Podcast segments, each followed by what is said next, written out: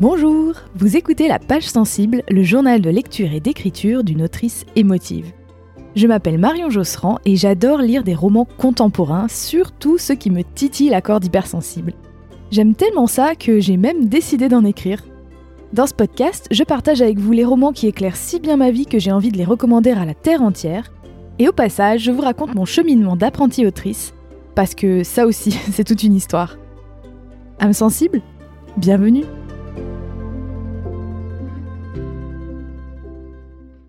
Salut, c'est Marion Dans ce 28e épisode de la page sensible, je vous parle d'un essai autobiographique que j'ai lu cet été pendant mes vacances. Un petit livre souvent très drôle et parfois très triste, très british, déluré et délirant. Il s'agit de Tout ce que je sais sur l'amour de Dolly Alderton. Pour vous donner un peu l'ambiance, euh, imaginez Georgia Nicholson qui aurait écrit ses mémoires à 28 ans pour nous raconter toutes les conneries qu'elle a faites depuis l'adolescence et euh, toutes les leçons euh, zer philosophiques qu'elle en a tirées. Bref, euh, un essai autobiographique mais qui se prend pas au sérieux et en même temps avec beaucoup de profondeur. Ensuite, euh, côté écriture, eh ben, j'aurais des tonnes de choses à vous raconter parce qu'en fait il s'est écoulé trois mois depuis le dernier épisode. Et quels trois mois? Avec euh, un petit teaser, ça commence à mordre côté maison d'édition pour mon premier manuscrit de roman. Voilà, donc j'ai vraiment beaucoup de choses à vous raconter.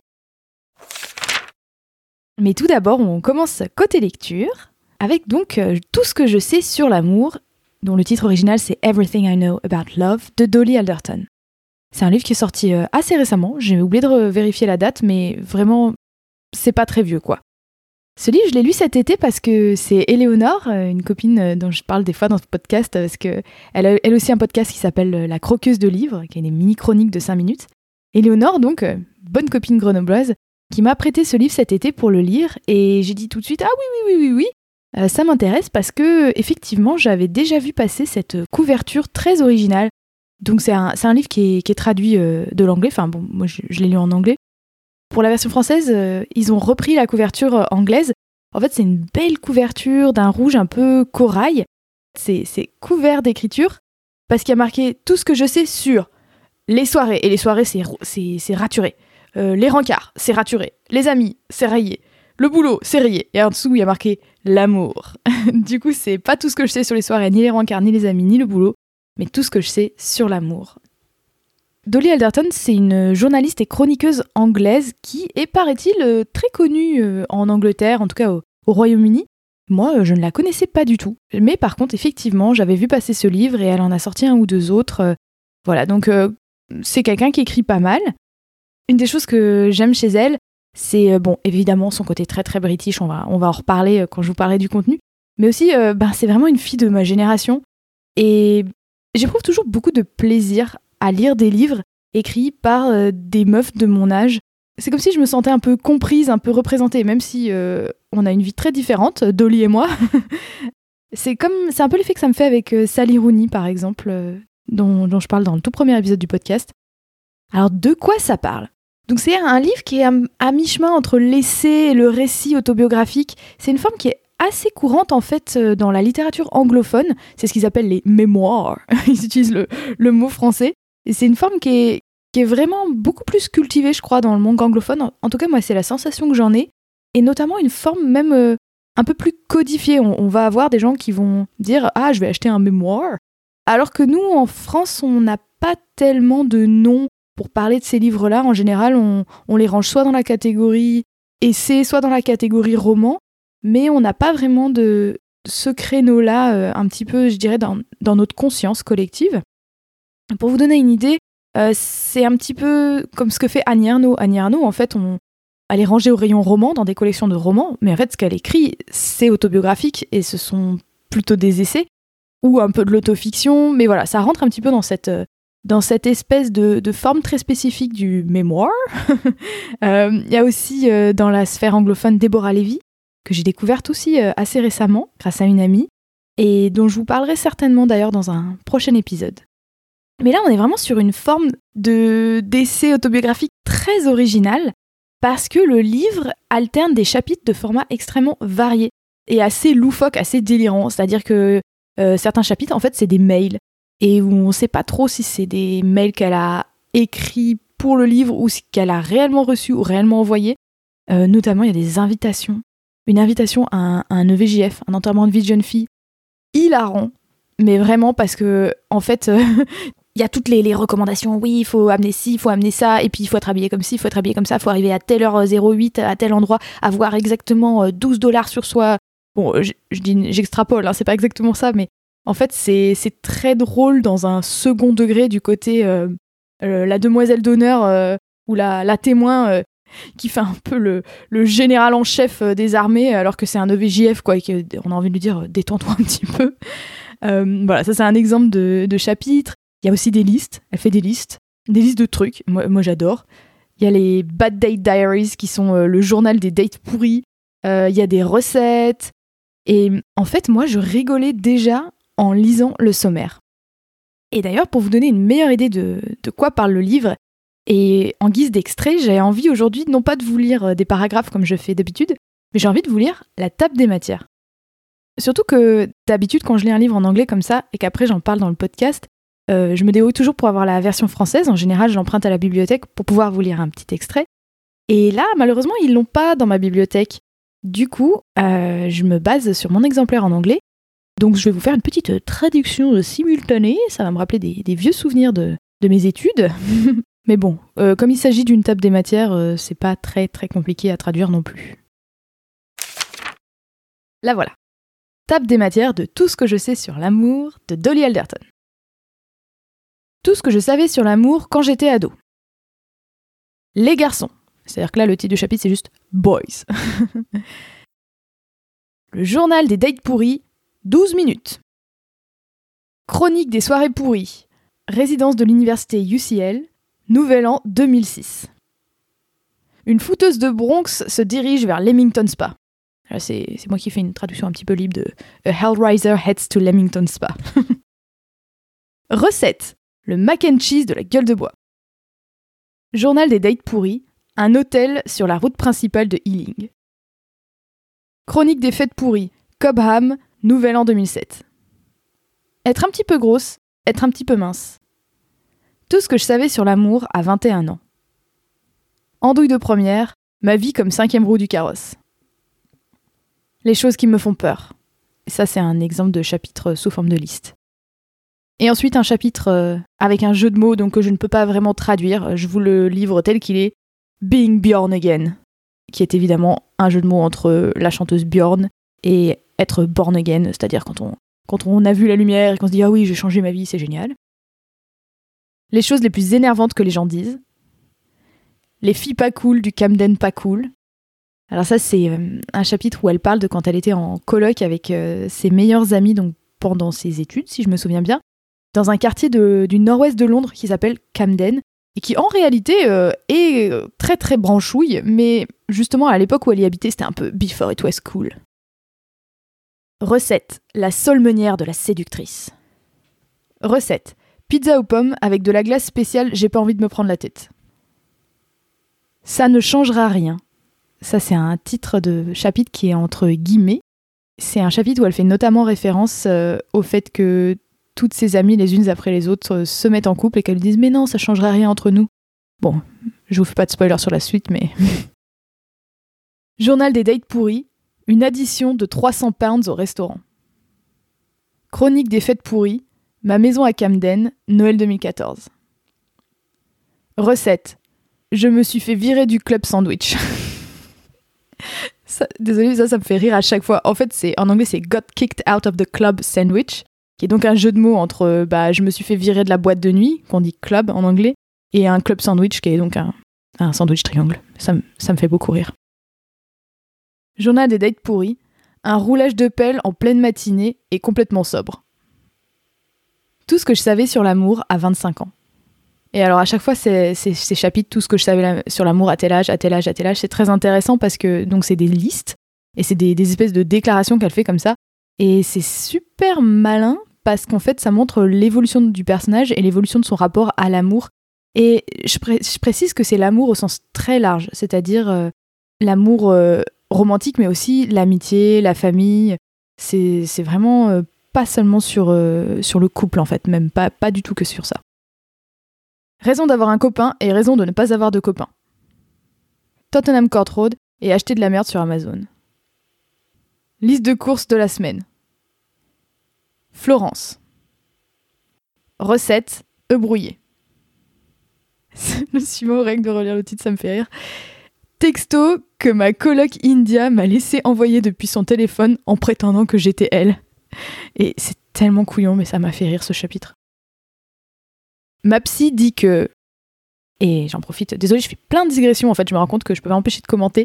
C'est un des aspects que j'ai adoré dans ce livre, c'est qu'elle parle, entre autres. Euh, en fait, ça parle énormément de relations humaines, et entre autres relations, elle parle de sa relation avec sa psy, et tout simplement de sa thérapie, avec une euh, sincérité et une vulnérabilité incroyable. Et notamment, elle parle de, de tout ce qu'on met en place euh, dans sa tête pour ne pas y aller chez la psy et, et, qu'on essaye de pas lui dire les trucs parce qu'on se dit ouais mais après je sais qu'elle va me répondre ça et j'ai pas envie d'entendre ça et quand je vous le dis là ça sonne un petit peu cliché mais vraiment elle, elle décrit ça avec une subtilité et vraiment une authenticité qui m'ont beaucoup beaucoup plu. Hôtel des cœurs brisés. Je me suis fait avoir par un gourou. Assez 28 leçons apprises en 28 ans. Retour à la maison. Tout ce que je sais sur l'amour à 28 ans. Donc, euh, comme vous pouvez le voir, elle l'a écrit à l'âge de 28 ans. C'est pour ça que je disais tout à l'heure que ça pourrait être euh, les mémoires de Georgia Nicholson à 28 ans. Si depuis le début de l'épisode vous vous dites pourquoi elle parle tout le temps de Georgia Nicholson, c'est qui Georgia Nicholson? Je ne connais pas cette personne. C'est un personnage d'une série de romans pour ados que j'adorais, j'adorais, j'adorais quand j'étais ado, et hum, j'ai fait un épisode dessus il y a, il y a quelques mois en me disant euh, bon, euh, c'est ce truc euh, que j'ai lu il y a 15 ans, que personne doit connaître, mais j'ai envie d'en parler parce que ça a compté pour moi. Et en fait, après l'épisode, j'ai littéralement toutes mes copines qui sont venues me voir qui m'ont dit Ah En fait, je me suis rendu compte qu'on avait toutes lu Georgia Nicholson, mais que juste comme ça faisait 15 ans, bah, on n'en parlait pas.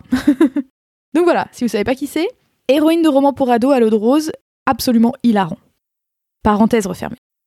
Donc pourquoi j'ai aimé ce roman? Bah voyez, j'ai fait l'erreur, j'ai dit roman, non. Ce, cet essai, ce récit autobiographique de Dolly Alderton, déjà parce que je l'ai lu pendant mes vacances et cet été, j'ai eu l'immense, l'immense bonheur, ceux qui sont abonnés à la newsletter le savent déjà, de partir avec ma meilleure amie du collège, avec qui on avait d'ailleurs lu beaucoup de George Nicholson, Chloé. On est partis toutes les deux ensemble au Royaume-Uni pour nos 30 ans et c'était c'était le bonheur quoi. Et en fait, euh, pendant que je lisais euh, le livre que j'ai lu vers la fin de, mon séjour, j'étais, euh, j'arrêtais pas de pousser des petits cris parce qu'en fait, ça faisait référence à plein d'endroits que j'ai visités, à commencer par Londres, puisque Dolly, elle, vit à Londres la, plupart de, sa vie, et notamment son tout premier logement, c'est là où là où elle est née, là où ses parents habitaient quand elle était bébé. C'est ce qu'on appelle les basement flats, c'est-à-dire c'est ces espèces de d'appartements qui sont à moitié en sous-sol où il y a juste des espèces de meurtrières qui donnent euh, sur le comment on dit non des soupirails qui donnent euh, sur la rue et en fait euh, il se trouve que quand j'étais à Londres j'étais donc avec Chloé dans un dans un petit Airbnb et cet Airbnb était dans un quartier du nord de Londres qui s'appelle Islington très sympa c'est le long du Regent's Canal c'est c'est un petit peu c'est au nord de, de Paddington et de et de, de la gare de Saint-Pancras. Très agréable parce que très calme. Et on avait remarqué en marchant dans la rue, on se disait mais c'est fou ces gens qui vivent euh, qui vivent en sous-sol quoi. Et il se trouve que Dolly Alderton euh, justement, elle dit que quand elle était toute petite, ses parents habitaient dans un basement flat à Islington. Donc déjà quand j'ai vu ça, j'ai fait ah c'est pas possible, c'est incroyable. Ensuite, euh, le premier quartier qu'on a visité le premier soir où on est arrivé à Londres, on est allé se promener dans Camden, donc ce fameux quartier un peu branchouille qui est connu pour ses halles, son marché couvert, euh, où on peut acheter euh, plein de conneries pour touristes et aussi beaucoup de fripes et de choses comme ça.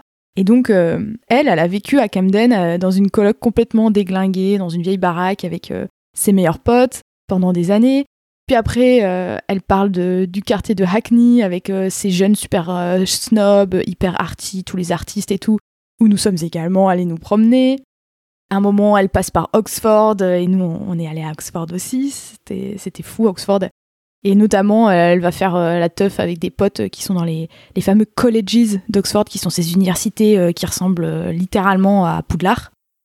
Voilà, elle passe même à un moment par Cheltenham, qui est un bled un peu au nord-ouest, dans la campagne au nord-ouest de Londres, où nous, nous avons passé trois nuits pour visiter justement la campagne anglaise. Elle se fout un peu de la gueule de Cheltenham, c'est vraiment une ville de vieux en fait, c'est un peu ouais, un peu une ville euh, ancienne ville thermale mais avec que des vieux. Et puis euh, elle passe euh, aussi pas mal de temps à parler des gares routières, des cars du National Express et moi je me suis pas mal déplacée du coup notamment après pour aller au, Pays de Galles pendant la deuxième partie de mes vacances. Et ça m'a beaucoup rappelé de souvenirs voilà de revoir ces gares routières. Donc bref, c'était euh, c'est trop bien je trouve quand c'est comme ça quand la vraie vie euh, rejoint la lecture et inversement. Et moi je me rends compte que je me régale beaucoup plus dans mes voyages quand je les ai nourris de lecture avant, pendant et après.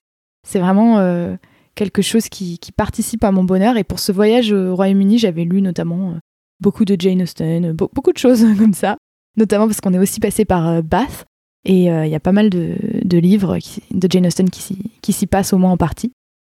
Oula, je suis en train de complètement dévier du sujet. J'étais en train de vous dire pourquoi j'ai aimé euh, le livre de Dolly Alderton. Une autre euh, raison pour laquelle j'ai aimé ce livre, c'est, je vous le disais un petit peu en lisant l'extrait, les thématiques qui sont traitées avec une très grande honnêteté, notamment la question de la santé mentale, mais aussi de l'alcoolisme, de son alcoolisme, et pas qu'un peu. C'est vraiment une thématique qui transpire dans tout le livre et qui, moi, m'a beaucoup intéressée.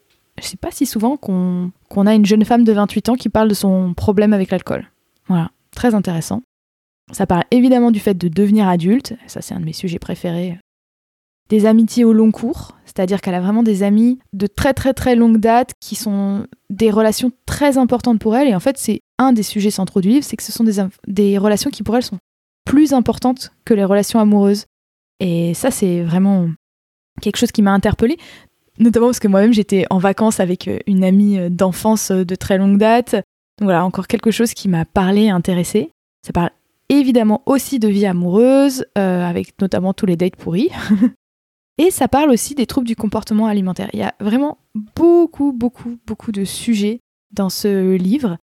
Et en même temps, c'est assez léger. C'est bon, il y a des passages tristes. Hein. Mais il y a beaucoup de cet humour anglais euh, avec énormément d'autodérision, comme on adore en fait. Il y a un peu une vibe euh, à la Fleabag, si vous avez vu cette excellente série, qui est une série euh, britannique également. Mais je dirais Fleabag en peut-être un peu plus alcoolique, ou Bridget Jones en plus féministe, parce que Bridget Jones, il y a deux, trois trucs à dire quand même, même pas qu'un peu. Ça m'a aussi rappelé un petit peu un livre que j'ai aussi chroniqué dans le podcast qui s'appelle Évidemment Martha, qui parle aussi de santé mentale, mais avec un espèce d'humour noir comme ça.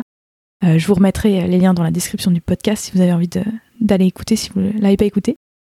Et enfin, euh, dernier point qui est toujours quelque chose qui me parle aussi, c'est un récit un petit peu décalé euh, d'une femme qui n'a pas d'enfant et qui n'est pas certaine d'en vouloir. Et ça, je trouve que c'est aussi des conversations qu'on a besoin d'avoir et des questions qu'on se pose beaucoup dans ma génération. Donc voilà, moi j'aime bien aussi avoir des billes là-dessus. Voilà, bon, je vais m'arrêter là pour euh, Dolly Alderton. Que vous avez compris, j'ai beaucoup aimé ce livre et vraiment, je vous le recommande.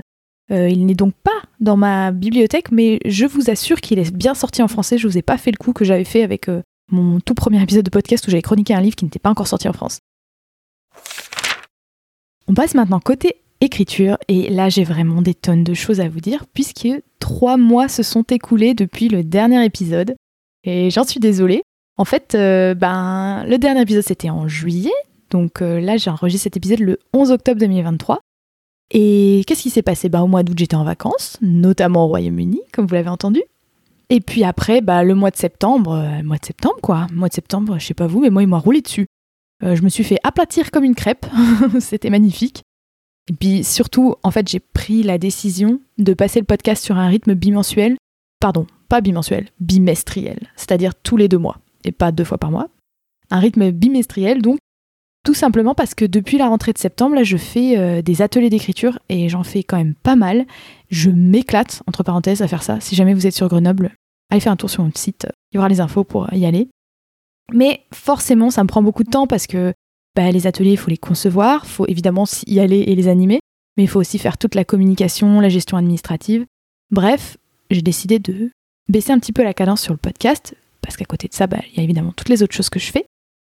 Et donc pour toutes ces raisons, trois mois se sont écoulés. Alors je vous avais laissé en juillet, à un moment où j'avais envoyé, je crois, 17 ou 18 manuscrits euh, de mon tout premier manuscrit de roman. J'ai dû me planter dans la saison, dont je vous avais euh, lu le premier chapitre dans un précédent épisode de podcast.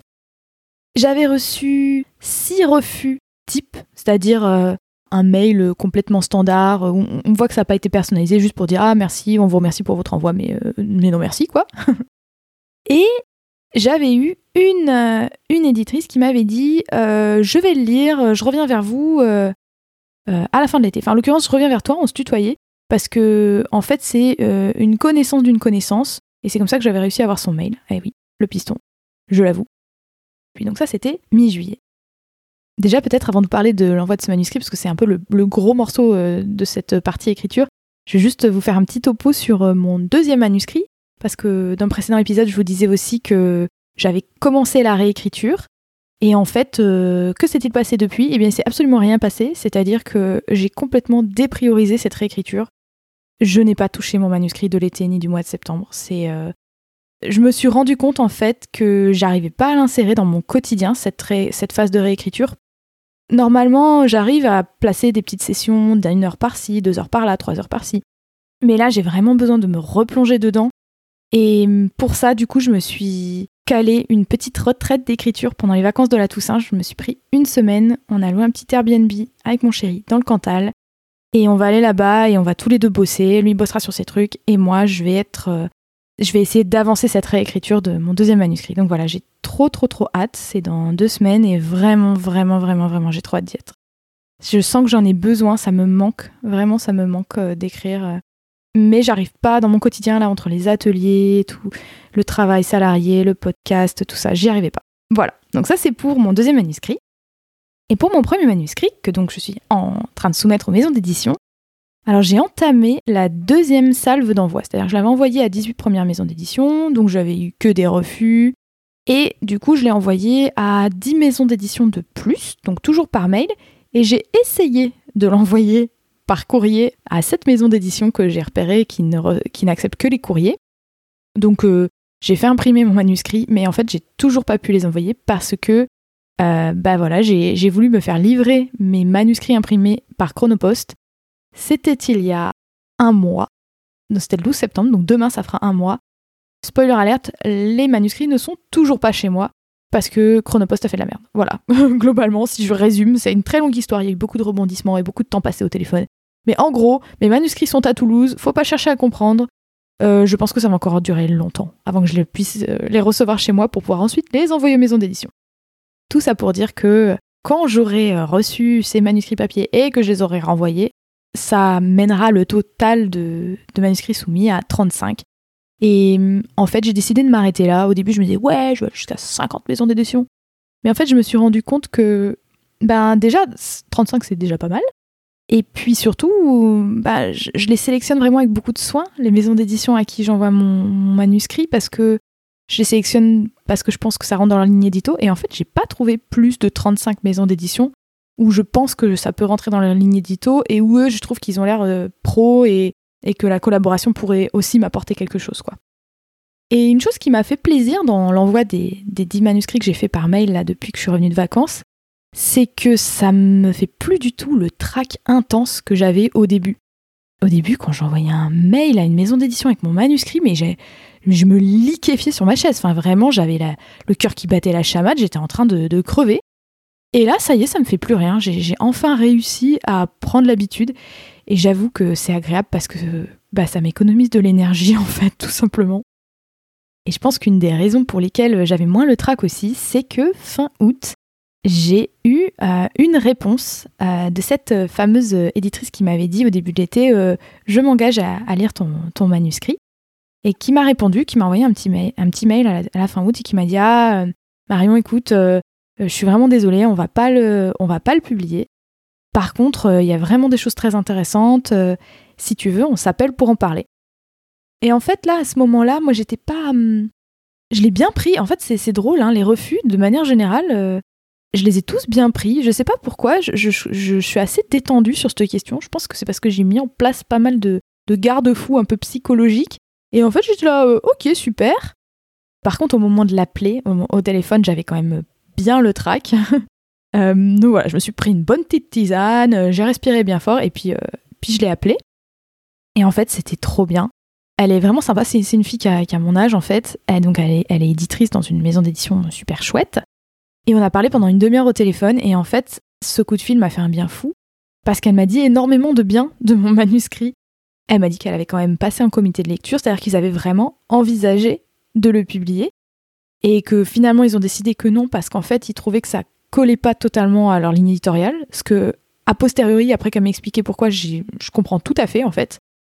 Mais par contre, elle m'a fait plein de compliments sur l'écriture, sur la plume, elle m'a dit que, que je savais tenir une intrigue, que les dialogues étaient super, enfin vraiment elle m'a fait des très beaux compliments et ça m'a beaucoup encouragée. En gros, elle, elle m'a rassurée sur le fait que le manuscrit était d'une qualité professionnelle. Et ça, ça m'a vraiment fait beaucoup de bien. Et je pense que ça explique en grande partie pourquoi j'avais moins le trac aussi pour envoyer les suivants. Donc voilà, ça c'était il y a un mois et demi, puisque c'était fin août.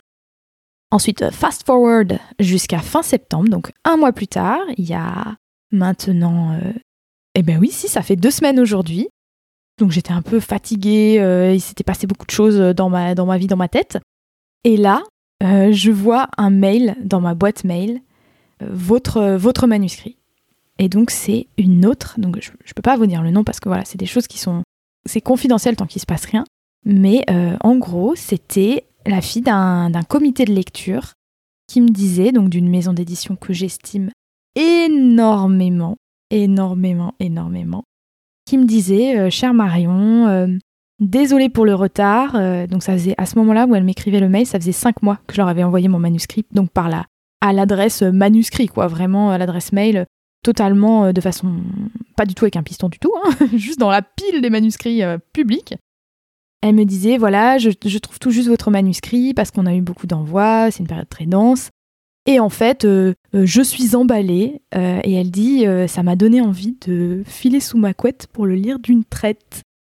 Donc voilà, elle a beaucoup aimé le début. Donc, et elle me demande en fait si le manuscrit est toujours disponible et elle met l'éditrice de cette collection en copie. et alors moi, quand j'ai vu ce mail, là, là j'arrive à vous en parler de façon assez calme parce que donc ça fait deux semaines, l'émotion est redescendue. Mais euh, donc j'étais chez moi et je pense que mes voisins ont dû croire qu'on m'assassinait, c'est-à-dire que j'ai hurlé pendant plusieurs minutes tellement j'étais mais excitée, mais je pensais pas que ça pouvait me faire cet effet-là. J'ai hurlé, hurlé, hurlé de, mais de joie. Hein. Euh, je courais partout, je sautais, je sautais en l'air. J'ai mis de la musique à fond, j'ai dansé comme une folle pendant au moins trois quarts d'heure. J'ai appelé mes parents, j'ai écrit à mes meilleurs amis en disant ouais, ouais, ouais. Donc voilà, j'étais comme une ouf, vraiment comme une ouf. Et euh, j'arrivais pas, j'ai pas pu répondre au mail tout de suite, j'étais trop excitée. Et du coup, super tard le soir, j'ai écrit une réponse. Et donc, pour pas passer pour une psychopathe, je l'ai comment on dit, je l'ai, euh, je programmé pour que ça parte le lendemain matin, où je disais oui, oui, oui, oui, oui, tout à fait, il est tout à fait disponible, il est très, très, très, très disponible. Euh, je vous aime, je vous aime, euh, c'est trop bien, on s'en parle quand vous voulez, voilà mon numéro de téléphone, quand vous voulez. Et puis du coup, je reçois le lendemain, très rapidement du coup, donc elle avait mis en copie l'éditrice, et cette fois c'est l'éditrice qui me répond, avec la, la fille du, du, comité de lecture en copie, et qui me répond, cher Marion, merci pour votre réponse, nous confirmons notre enthousiasme à la lecture des premières pages, donc ça veut dire que elle était du même avis euh, sur le début du manuscrit, donc euh, là, Marion qui recrie. Mais euh, nous vous demandons un peu de patience parce qu'en ce moment c'est une période très dense, il faut qu'on finisse de le lire et qu'on en parle en équipe et ensuite on reviendra vers vous. Donc concrètement, ça veut dire que j'ai passé une étape, mais que bah, maintenant il faut passer l'étape suivante de, de, voilà, de la lecture complète. Et ça peut partir dans n'importe quelle direction, c'est-à-dire qu'ils peuvent très bien ne pas le prendre, euh, ou alors ils peuvent peut-être me proposer une publication, ou alors me demander de le retravailler, je ne sais pas. Il paraît que ça peut durer des mois, cette étape-là. Donc là, depuis, euh, je suis un peu redescendue de mon petit nuage. Pendant deux jours, j'étais complètement euphorique. Hein. Surtout que c'est vraiment une maison d'édition super cool. Et maintenant, je suis plus dans la phase où je suis un peu terrorisée en me disant Ouah, s'ils le prennent pas, je vais être vraiment deg. voilà, voilà. Ceci étant dit, comme me le faisait remarquer une amie euh, il y a quelques jours à qui je racontais ça, euh, elle me disait mais en fait c'est très positif quoi qu'il arrive parce que, ben voilà, prends le compliment. Et oui, je prends le compliment. Elles, me font des compliments, je, les prends, merci, je, prends. Et aussi, c'est une première prise de contact. Et j'ai oublié de vous dire aussi tout à l'heure, quand je vous parlais de la première maison d'édition, euh, l'éditrice que j'ai eue au téléphone, donc, en fait, elle avait écouté le podcast, truc de fou, et elle disait que, que le, mon deuxième projet, mon deuxième manuscrit, que donc je suis en train de réécrire en ce moment, que le concept lui plaisait beaucoup, et qu'elle me demandait à ce que je lui envoie dès que j'aurai quelque chose d'un peu finalisé que je puisse lui montrer. Donc c'est énorme, quoi, enfin, c'est hyper excitant. Et je me dis qu'en fait, euh, un nom d'une maison d'édition, c'est jamais un nom définitif. Ce que moi je retiens de, ces, de ce coup de fil avec la première et puis de ces échanges de mails avec la deuxième maison, c'est que c'est des prises de contact. Elle voit que voilà, je sais à peu près écrire une histoire, que j'ai une plume que j'ai travaillée, etc. Et même si cette histoire-là ne rentre pas dans leur, euh, dans leur ligne éditoriale, ça fait quand même une prise de contact pour la suite, puisque moi, je, des livres, euh, des romans, j'ai envie d'en écrire plein. Et je l'envisage vraiment comme une carrière. Et voilà, sur le long terme, je me dis, c'est que des bonnes nouvelles, en fait. Voilà. Bon, je vous ai parlé longtemps aujourd'hui de, ça. Je, je, vous ai dit beaucoup de choses. Euh, je sais pas si je partage trop. Je, pense qu'il faut que je garde les noms des maisons d'édition confidentielles parce que par respect en fait tout simplement pour les personnes euh, avec qui, euh, avec qui j'échange. Mais voilà, il commence à se passer des choses concrètes autour de ces manuscrits et surtout de ce premier manuscrit. Et ça me fait un bien fou parce que j'ai quand même commencé à prendre des notes pour cette histoire en 2017. C'était il y a six ans. Et ça fait tellement plaisir de voir un petit peu, d'avoir un peu des retours en fait, des retombées, tout simplement. En tout cas, je vous remercie de, m'accompagner dans ce, chemin et cette aventure euh, de, très longue haleine. Quand j'ai commencé le podcast, je pensais peut-être pas que ça allait prendre autant de temps, le chemin de l'édition. Euh, et c'est pas fini du tout, hein, on sait pas du tout encore dans quelle direction ça va partir. En tout cas, ce qui est sûr, c'est que je vous tiendrai au courant, quoi qu'il arrive, selon un rythme du coup plutôt bimestriel, comme je vous disais tout à l'heure. Merci en tout cas d'avoir écouté cet épisode numéro 28 de la page sensible jusqu'au bout. J'espère que ça vous a plu. Euh, je me demande si vous aviez déjà entendu parler de Dolly Alderton, vous, parce que moi je la connaissais pas, mais quand même, par qu'elle est assez connue. Est-ce que je vous ai donné envie de lire euh, tout ce que je sais sur l'amour? Vous pouvez me dire ça en commentaire ou alors euh, directement sur Instagram, hâte la page sensible tout attachée. Et pour connaître les coulisses du podcast et recevoir mes meilleures recommandations culturelles, avec des super recommandations de podcasts, de films, de séries et surtout plein de bonne humeur, vous pouvez vous inscrire à ma newsletter en cliquant sur le lien dans la description du podcast. Le mois dernier, par exemple, j'ai partagé quelques photos de mes vacances dans les Cotswolds, qui est donc un adorable coin de la campagne anglaise. Enfin, ne ratez pas le prochain épisode dans lequel je vous parlerai d'un livre que je viens de terminer et qui est un énorme coup de cœur. Et je vous dis pas ce que c'est pour faire un peu la surprise, mais pour teaser, je vais vous dire que je l'ai trouvé en cherchant des titres semblables à Call Me By Your Name. Donc voilà, on va se faire plaisir. À très bientôt et d'ici là, je vous souhaite de belles lectures.